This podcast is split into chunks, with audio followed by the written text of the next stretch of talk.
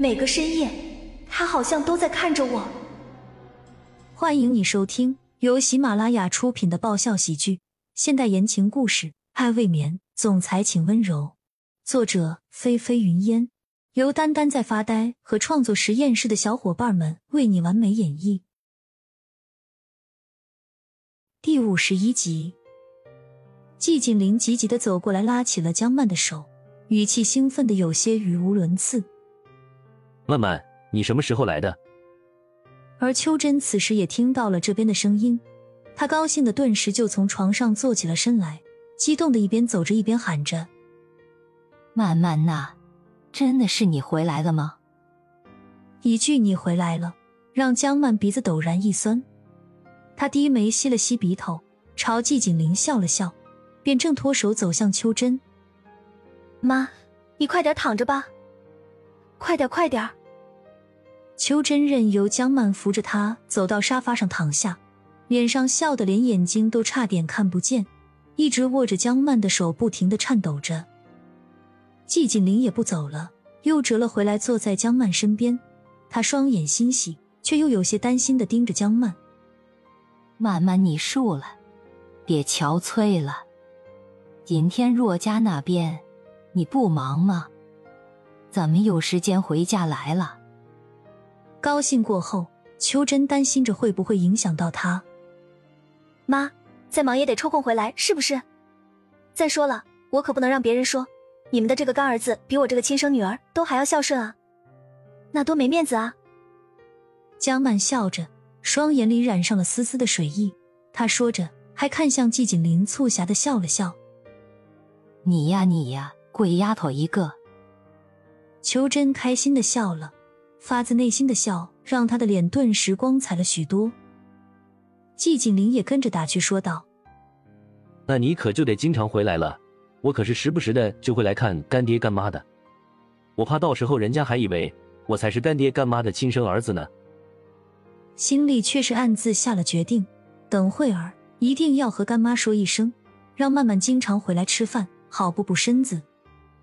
臭美吧你！笑声和说话声不断的从别墅里传出来，为这个冰冷了许久的别墅添上了一抹暖色。江曼和季景林一直陪着秋真，眼看要到休息的时间了，江曼就说该回洛家去了。秋真和季景林自然是万般不情愿的。秋真拉着江曼的手，就是不肯让她离去，说道：“曼曼，你都在这里待了这么久了，吃了晚饭再回去也是一样的。再说，你爸爸还没见到你呢，你又不让我打电话给他，等他一会儿回来见见你，你再走吧。”妈，我尽管母亲说什么都不肯放开。江曼还是想拒绝，她是怕洛家那边回去晚了，又会被别人说什么。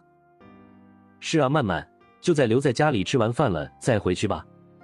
而且等下我还有点事想和你谈谈。季景林不得已只能编出这样一个谎话，但是江曼是谁啊？一眼就看穿了他的意思，扬起眉角，有些无奈的对季景林笑了笑，随后。